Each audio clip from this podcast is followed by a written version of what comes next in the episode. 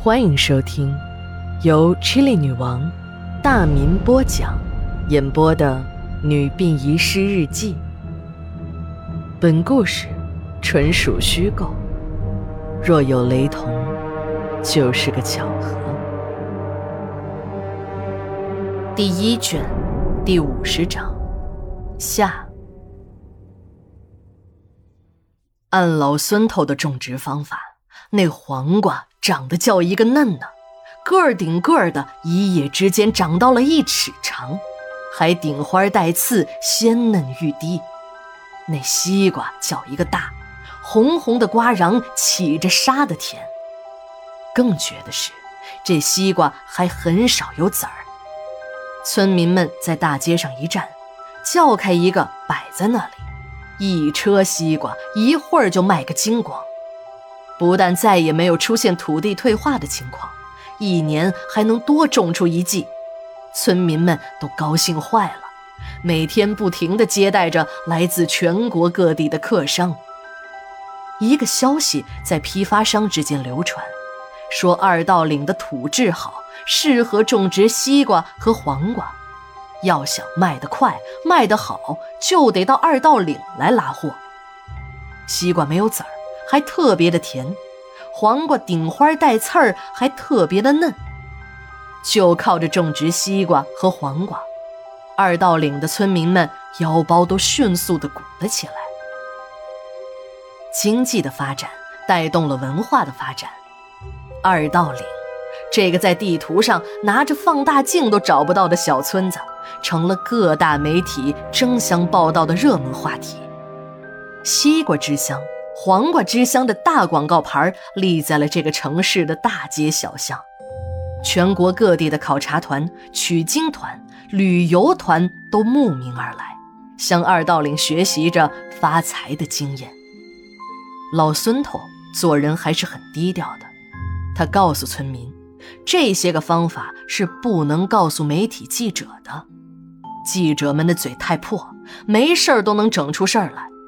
但对于来取经的农民兄弟，可以带他们参观一遍种植流程，方法只可意会不可言传。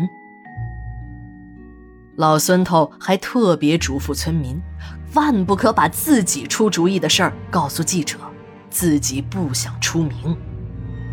村民们把这个大恩人的训导当成了金科玉律来执行，对管理部门和媒体记者就大讲。如何勤劳的官话致富经？对来学习的农民兄弟就带到大棚参观生产流程。来自全国各地的农民们终于找到了一条真正科学种田致富的金光大道，个个都拿着个小本子，把菜农们操作的每一个步骤、用的化肥、农药名称都记录下来。回到家乡后，就开始了自己的致富路。一时间，各种生长激素、剧毒有机磷农药、生长干扰素、土壤改良剂、色素、甜蜜素、膨大剂等数不胜数的化工产品，在各地都成了畅销货。在警察的追问下，村民们还说出了让西瓜没有籽儿、黄瓜顶花带刺儿的秘密。那就是在生长过程中使用生长激素的同时，再配合使用避孕药，这样打了避孕药的西瓜就不会授粉，所以就没有籽儿，长得就大。黄瓜用完避孕药后不落花儿，长多大那都是顶花带刺。从此，忙碌在蔬菜水果供应战线上的村民们。手里就多了两样特殊的农具，这个农具在任何一家药店都能买到。一个是价值一元的大号注射器，瓜果长得慢，打针；瓜果味道不好，打针。二，还是价值一元钱的输液管，各种激素、干扰素、化学营养液、色素、添加剂。通过点滴的形式进入到植物的循环系统，最后再进入人的嘴巴。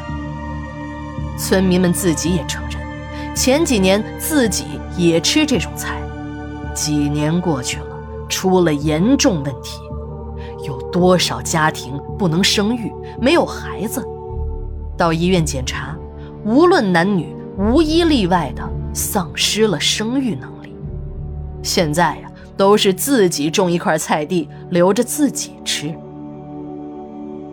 就在这时，高队的手机响了，电话那端的局长说：“在市府路上发现了老孙头的行踪，你们马上过去执行抓捕任务。”抓捕过程非常简单，在老孙头正要钻进一辆高档轿车时，高队带着几个便衣一拥而上，冰凉的手铐就戴在了老孙头的手腕之上。老孙头还在辩解。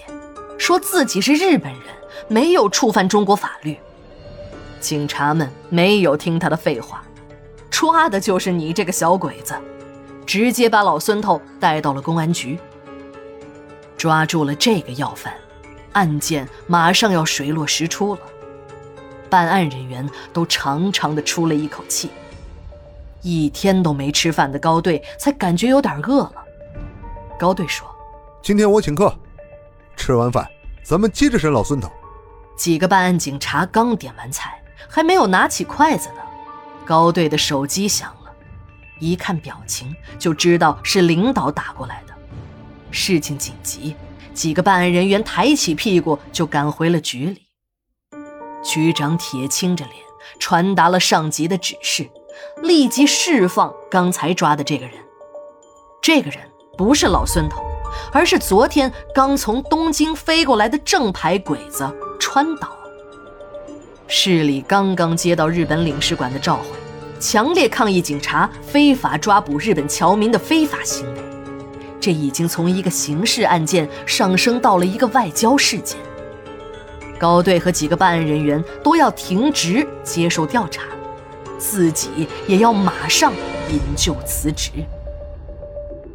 市电视台报道了一条消息：一名犯罪分子把几个女孩囚禁在一个地下室中，沦为这名男子的性奴。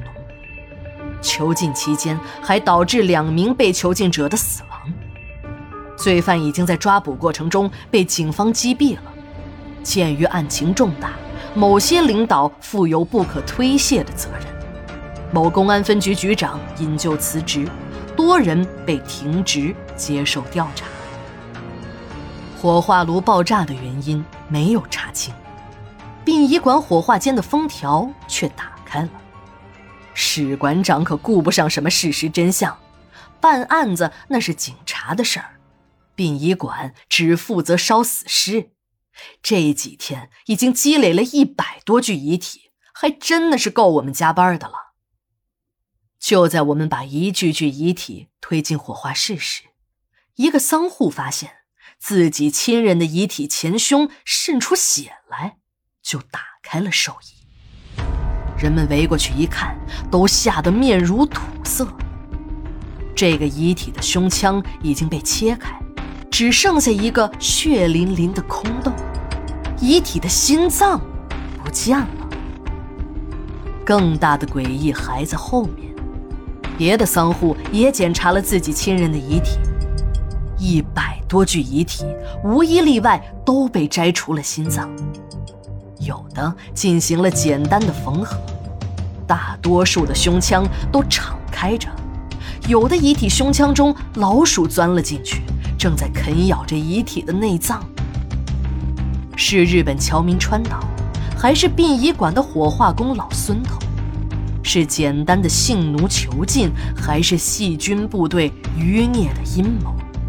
还有不翼而飞的一百多具遗体的心脏，恐怖的谜团进一步笼罩在殡仪馆的上空。十二月一日，日记连载，明天继续。